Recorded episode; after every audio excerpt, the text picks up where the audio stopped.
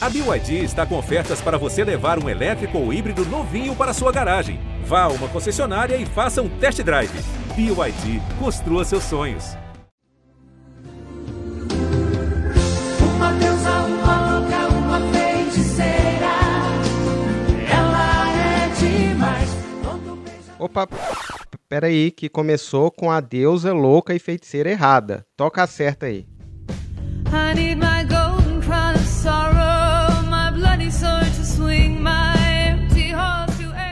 O quinto álbum da Florence and the Machine está entre nós. Dance Fever é uma mistura de trilha de filme de terror com o som de gente dançando até morrer.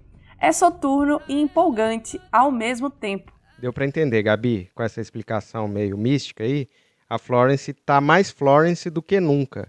E o G1 ouviu o álbum e a dona dele. A Florence Welch conta como fez essas músicas metade no papel de uma vidente e a outra metade como prisioneira.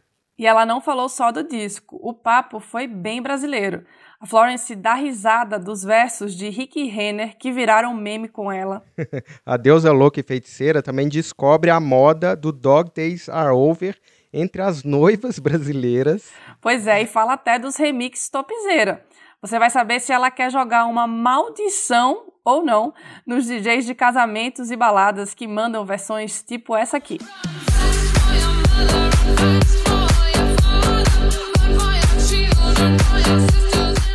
Eu sou a Gabi Sarmento. Eu sou o Rodrigo Ortega e esse é o João Ouviu, o podcast de música do G1, que também toca a música na versão original, que é melhor. Ouve aí.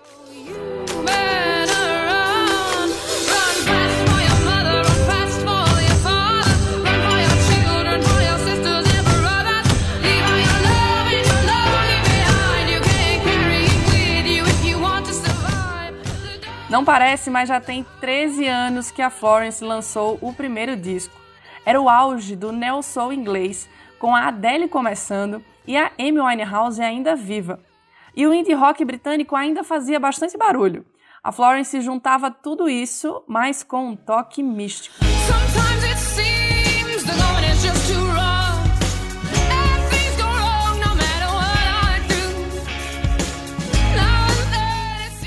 Vale completar também que faz 13 anos que todo jornalista de música tem que explicar que Florence and the Machine é uma artista solo e o And the Machine é uma zoeira, né? Que começou com a tecladista dela, mas assim, é só a Florence mesmo. Mas acho que a essa altura todo mundo já sabe, viu, Ortega? Porque ela Já, já. bombou demais.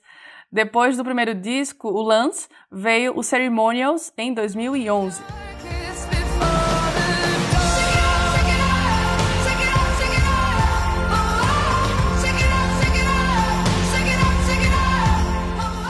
E How Big, How Blue, How Beautiful de 2015. Nisso, ela já flanava pelos palcos mundo afora com shows assim gigantes, inclusive aqui no Brasil. Com esse som que parece hino indie religioso, a Florence virou uma das principais cantoras pop desse século. No disco anterior dela, High as Hope, de 2015, eu escrevi que a Florence estava mais pé no chão.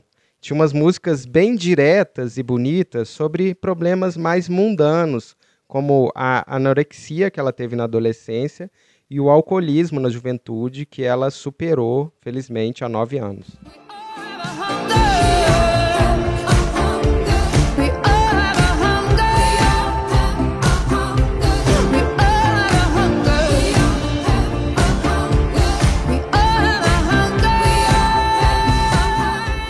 No novo disco, ela volta a evocar aquela Florence sobrenatural ali do começo da carreira.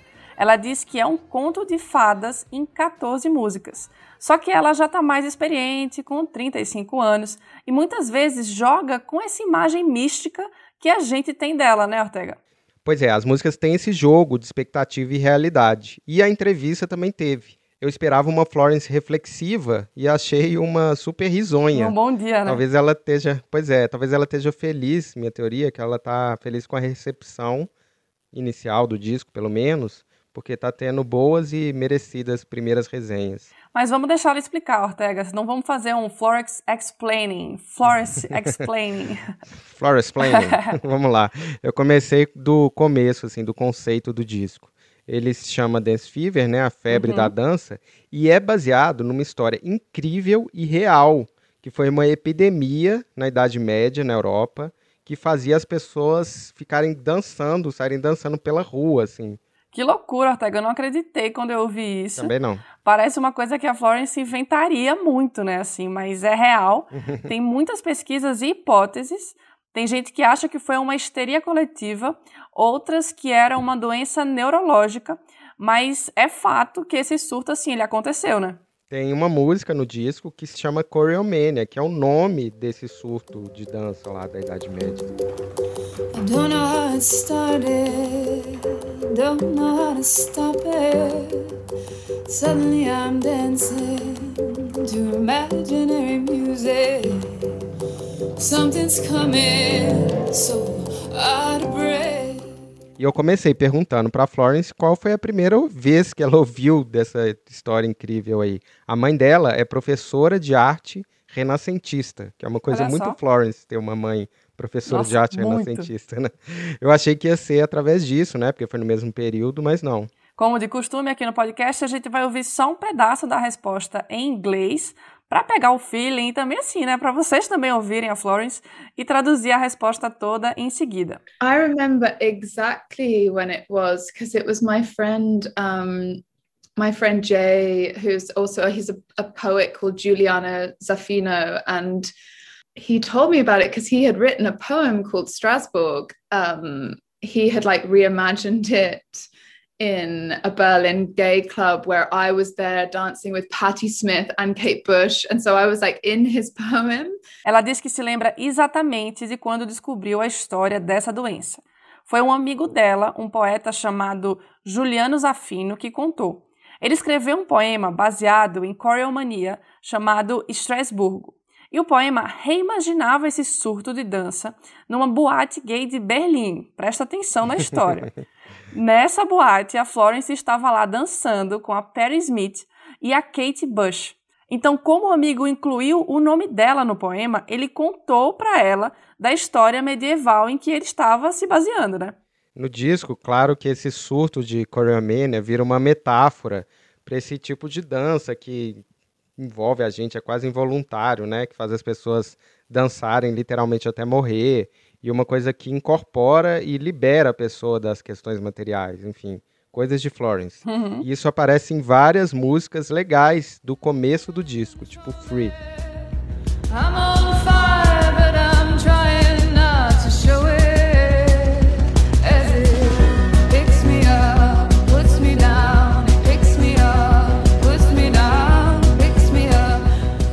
perguntei quando que ela percebeu que essa choreomania, essa febre da dança, podia ser um, um conceito para o disco, né? E uma metáfora para essa vontade de dançar na pandemia, no lockdown, e essa catarse do, da pós-pandemia. it's a it was a strange thing because I became really obsessed with it before the lockdowns and before the pandemic and and actually when the lockdowns happened I tried to just like move away from anything plague related you know it was like too much um so I was thinking like I would do a whole record about this one phenomenon this dancing plague and then when actually the pandemic hit I was like that's too much like that's too much plague Ela diz que é engraçado porque ela ficou obcecada com a história da febre da dança antes da pandemia e que a ideia era fazer um disco inteiro sobre isso.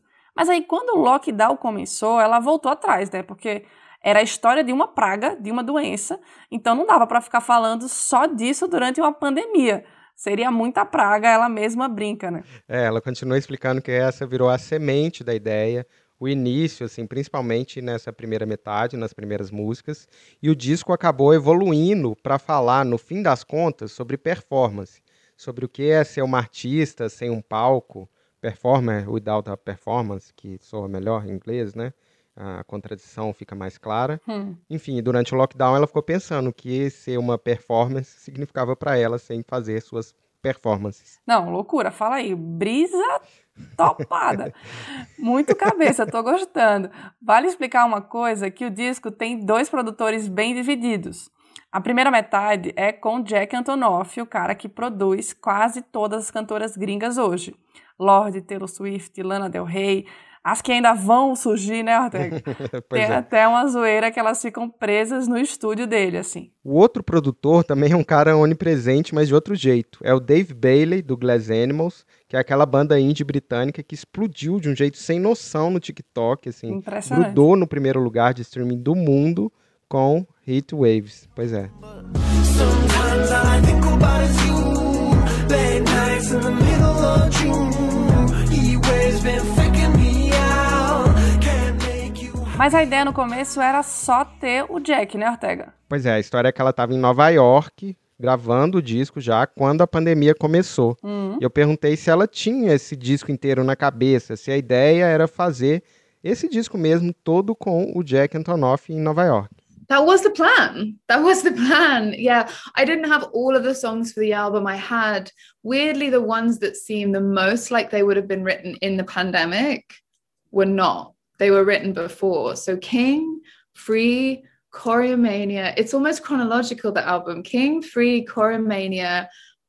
Um, you get to Back in Town, you have to go home. Which is kind of Ela falou que era esse o plano sim, gravar tudo lá, mas ainda não tinha todas as músicas escritas. Que todas as músicas que parece que foram escritas assim sobre a pandemia, né, durante a pandemia, na verdade foram escritas antes.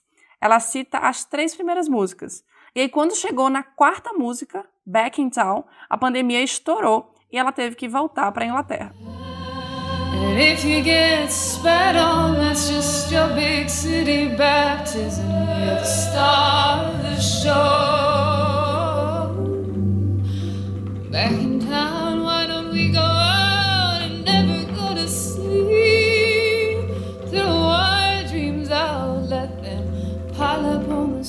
E aí ela começou a escrever músicas remotamente com Jack Antonoff, mas não conseguiu fazer a distância o resto, porque precisava estar ali ao lado de alguém. É, então ficou assim, as sete primeiras músicas são com o Jack e as sete últimas com o Dave Bailey, que estava lá perto dela. Uhum. Eu perguntei se ela planejou, assim, no fim, quando estava dando forma, esse disco. Teria dois lados, tipo um vinil, lado A e lado B. Daí ela pensou e respondeu. I tried basically as hard as I think my job as a producer was to make sure that although it was split between two that it didn't that there was still an overall sound to everything Ela, que também é produtora do álbum, diz que o trabalho no fim foi pegar essa divisão dos dois e fazer um som que juntasse tudo. Ela até pensou, quando acabou de trabalhar com Jack, em lançar algumas músicas de uma vez e partir para a próxima. Mas aí ela começou a trabalhar com Dave e teve depois esse trabalho de juntar.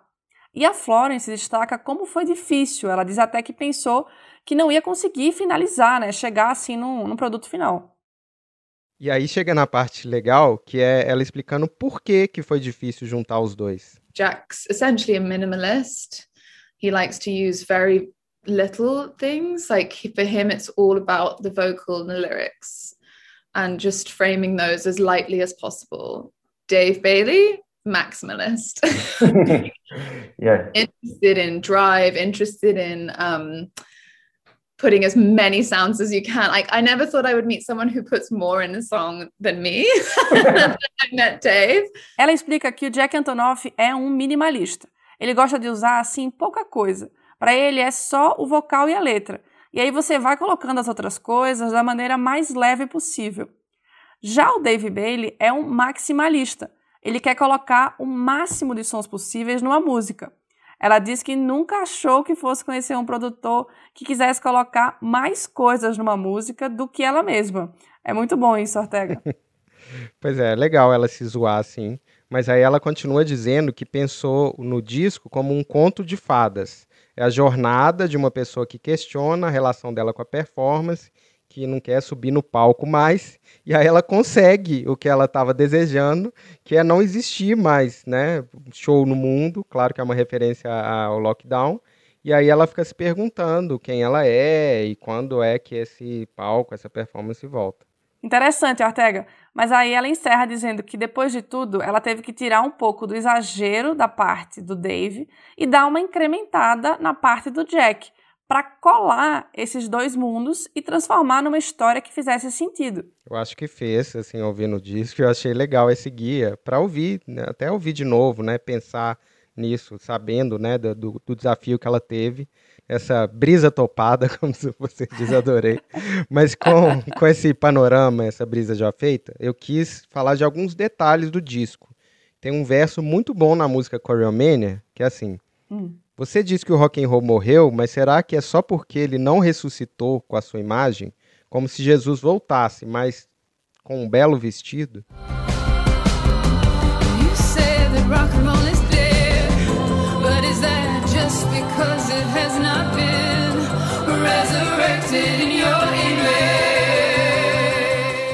Eu perguntei pra ela pra quem ela estava cantando isso e como que ela pensou no verso. A Florence disse que odeia explicar as letras, que nunca consegue não reduzir as letras, né? Uhum. Mas depois ela cede e acaba explicando. I think sometimes people bemoan like, oh, where are the rock where are the rock stars? But I think it's because traditionally those have been seen as men. And so it's like maybe they are out there, they just don't look how you think that they look anymore, you know, and maybe um it's all being reimagined and you know just because it doesn't speak to how you thought it was it doesn't mean it's not there it doesn't mean the spirit isn't alive and well i think is what i was trying to say Ela diz que muita gente reclama, onde é que está o rock? Mas ela acha que é porque ele sempre foi sinônimo de homem. E talvez o rock esteja por aí, mas não do jeito que você espera vê-lo. Talvez tenham reimaginado, mas só porque ele não fala do jeito que você acha que deveria, não significa que ele não esteja por aí. Não significa que esse espírito não esteja vivo e bem. Outro detalhe que me impressionou, e tem um pouco a ver com isso, foi o jeito que ela canta o refrão de King. Ela diz assim: Eu não sou uma mãe, eu não sou uma noiva, eu sou um rei. Aí ela fala, I am king, meio assim. É claro que eu vou deixar ela cantar para você saber como é, essa voz mais grave. Assim.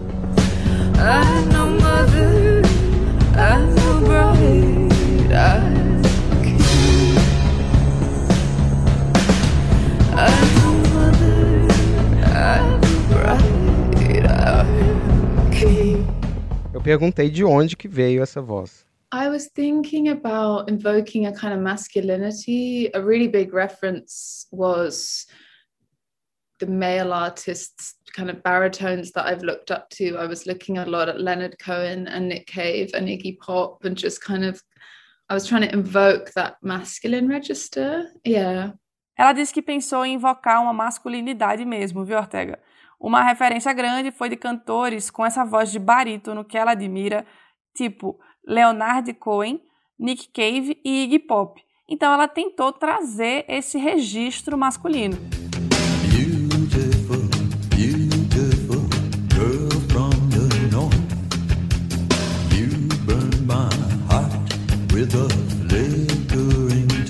Claro que tem um jogo de gênero que ela faz aí, mas esse vocal volta a aparecer no final do disco, mas de um jeito mais soturno. Na música Restraint, ela parece que está sendo sufocada.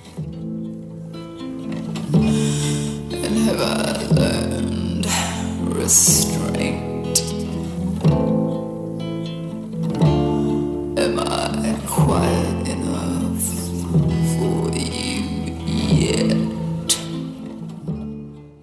Eu disse que esse jeito de cantar parecia a SMR, mas a SMR de terror. E ela ficou muito feliz com essa definição. Ela me interrompeu assim no meio do Zoom, rachando. Disse que nunca tinha Demais. pensado nisso, que amou a definição. The way you sing I am king is satisfying and terrified at the same time, like horror ASMR. On restraint, you come back with this voice, but I, I Yes, horror ASMR. That's such a good way to reference it. yeah. I've not thought about it as that before. I love that. I'm okay. Mas eu já tinha lido ela falar que viu muitos filmes de terror durante o, o lockdown. E eu perguntei se ela teve uma influência assim, disso no desenho de som do disco. Principalmente esses filmes de terror modernos da produtora A24, tipo A Bruxa e Hereditário. Like, understood the reference because I was looking at A24 horror films. I'm like, you're making me feel like I did a good job. So I'm grateful. I was really trying to uh I was really looking at a lot of horror movies. I was looking at um Midsommar and Saint Maud and a lot of those kind of um the more psychological horror films like the culty ones. Um I think it was because horror was the actually the only thing in all the lockdowns that soothed me. Ela disse que você pegou a referência, Ortega, e fica feliz porque faz parecer que ela fez um bom trabalho. Ela estava realmente vendo muitos filmes de terror, tipo filmes como Midsommar, Saint Maud, esses filmes de terror psicológico mais cult. E acha que é porque o terror foi a única coisa que ela conseguiu ver na pandemia. Que ver, assim, comédia romântica, com pessoas curtindo a vida, saindo, era algo que incomodava ela, ficar vendo aquele mundo pré-pandemia, né? E que ela já tinha medo suficiente na vida para ser fã de terror. Mas que na pandemia ela viu o máximo de terror que ela podia e ela, pela primeira vez, entendeu esse tipo de filme. E isso acabou se infiltrando, isso acabou aparecendo no disco, sim. Eu fiquei viciado nesse vocal da Florence, principalmente nesse I Am King, assim, acho muito É expressivo. muito bom mesmo. A mulher que não é noiva, né, é um rei. E aí eu fiquei pensando sobre esse refrão de ela falar, né, que né, não é noiva, porque eu lembrei que Dog Days Are Over toca muito em casamento no Brasil, é um fenômeno assim de festas. Toca mesmo. Pois é, e aí geralmente se canta pra noiva mesmo, com esse sentido de que os dias de cão dela acabaram.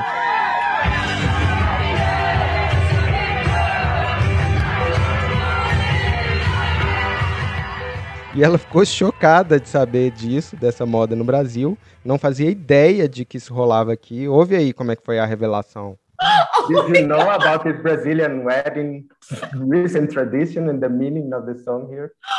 Wow, that's amazing. This is the first time I'm hearing of this. Aí eu amarrei a pergunta que eu queria fazer no fim, porque King, a música em que ela disse que não é uma noiva, fala sobre a briga na cozinha com o namorado dela, sobre questões de mulher, sobre ter filho, justamente com ela dizendo que não quer fazer esse papel, que ia ser difícil para ela ser artista e ser mãe.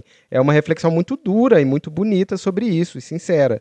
Será que essa música pode ser um alerta para as noivas brasileiras que se casam achando que os dias de cão acabaram para elas, assim, cantando Dog Days Are Over? Ela ri de novo, pensa e responde. Tem um som de WhatsApp aí de quem gravou a entrevista lá na assessoria de imprensa, mas ouve aí. And do you think King, the new song King, can be a warning sign to Brazilian brides that dog days are not over just because they got married? um yeah i i don't know i mean i don't know i'm not married so maybe i'm not a good role model for weddings Okay. i don't think i'm a particularly good role model for brides Ela é até legal, Ortega, ela não fica julgando. Ela diz que não é casada, então não é um modelo de comportamento para casamentos. E que ela não é um modelo de comportamento também para noivas. Pois é. Daí eu falo de outro fenômeno brasileiro. Claro que não é só em casamentos que essa música toca. Ela toca muito em boate, em festa eletrônica, geralmente uns remixes assim pavorosos, bem caretas assim, coisa que não combina com ela. E tem muita gente no Twitter que pergunta: Meu Deus, que vergonha! O que será que a Florence ia dizer se visse essa música nessa festa topzera, com esse remix, o povo abaixando e pulando?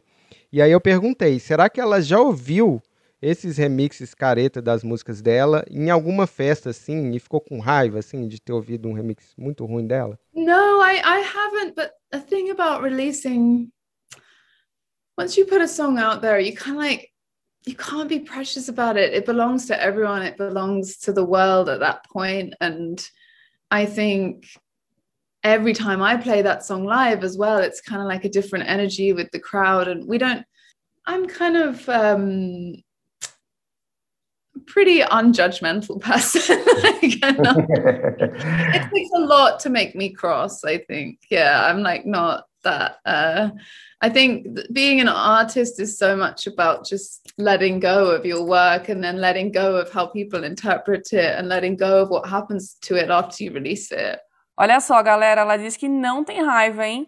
Então todo mundo pode dançar, pular como quiser.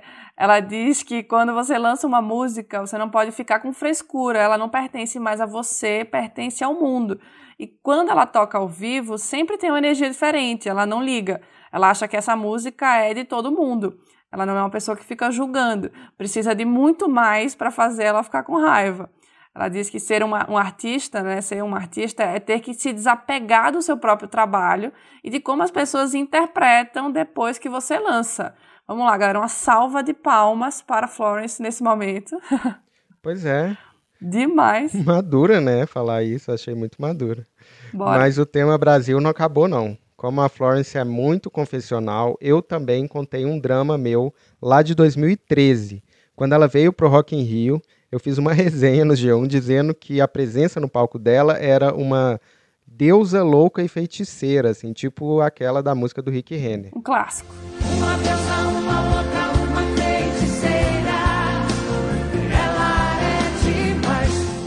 contei que quando essa resenha saiu, muita gente ficou indignada, me xingando no Twitter. Teve gente que riu também, que gostou, até hoje virou meme.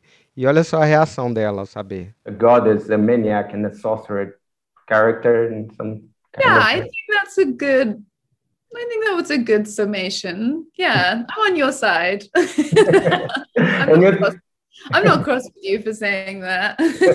Ufa, Ortega, finalmente você foi absolvido, Pois hein? é. Quase 10 anos depois, e pela própria Florence. Ela diz que acha a deusa louca e feiticeira um ótimo resumo dela no palco, sim, e que ela está do seu lado. Ela não vai ficar com raiva de você por dizer isso.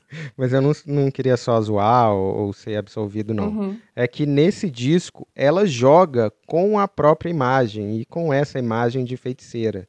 Tipo, falar que é um conto de fadas, fazer voz de filme de terror, se inspirar em praga medieval, enfim, ela tem consciência dessa imagem de Florence sobrenatural e usa para falar do mundo dela. Eu perguntei se é isso, né, que eu tô falando, esse Florence Planning, Aham. se nesse disco ela quis tomar a rédea dessa visão dos outros mesmo para refletir sobre ela. Yeah, I think that's really insightful. Um, I think I am. I'm kind of, I'm sort of making almost like sometimes making fun of the creation and being like, what is the mythology and what is real? And like, what have I used to protect myself and what's actually like the real person underneath? And I think a lot of this record is putting up the mythology and tearing it down in the verse and putting up the mythology in, in the chorus and tearing it down in the verse and so i think i'm moving between reality and and fantasy a lot Ela diz que sim e que esse é um bom insight seu, Ortega. Assim, você estava acertando todas, hein? Vamos combinar nessa entrevista aí? Pois é. Florence, Florence Explainei. Pois é, que ela tá fazendo às vezes uma zoação com essa criação, com a mitologia e a realidade. Ela usou isso para se proteger da pessoa real que tem por baixo da mitologia. Muito do que ela faz no disco é encarnar essa mitologia no refrão e destruir ela no verso. Enfim, ela vai passeando entre a realidade e a fantasia. Muito bem, mas enfim, depois de tanta pergunta sobre o Brasil, eu não podia deixar de perguntar quando ela vem tocar aqui, senão os fãs iam me matar. i would love i would love to there are honestly like no better crowds than brazil like i love playing brazil and the brazilian fan base are just the most beautiful fans they're, they're so much like um they've supported us from the very start Infelizmente, ela não tem nada marcado, mas disse que amaria voltar. E que honestamente não tem um público melhor do que tocar aqui.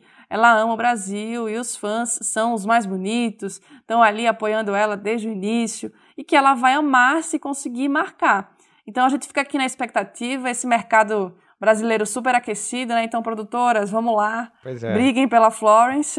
Vamos ouvir Dog Days Are Over, abaixar e pular quando ela cantando no refrão, que tá liberado. pois é. E depois desse mergulho em tons soturnos, praga medieval, deusa louca e feiticeira, a gente espera que você escute o Dance Fever de um jeito diferente, que te ajude a escutar. Não, tenho certeza que vai ser impossível ouvir do mesmo jeito. Ortega, já que você não falou, eu vou fazer uma revelação aqui, hein, galera? Bastidor, vamos lá. O pessoal da assessoria mandou a entrevista pra gente e tinha um trechinho do áudio depois que você saiu da sala do Zoom.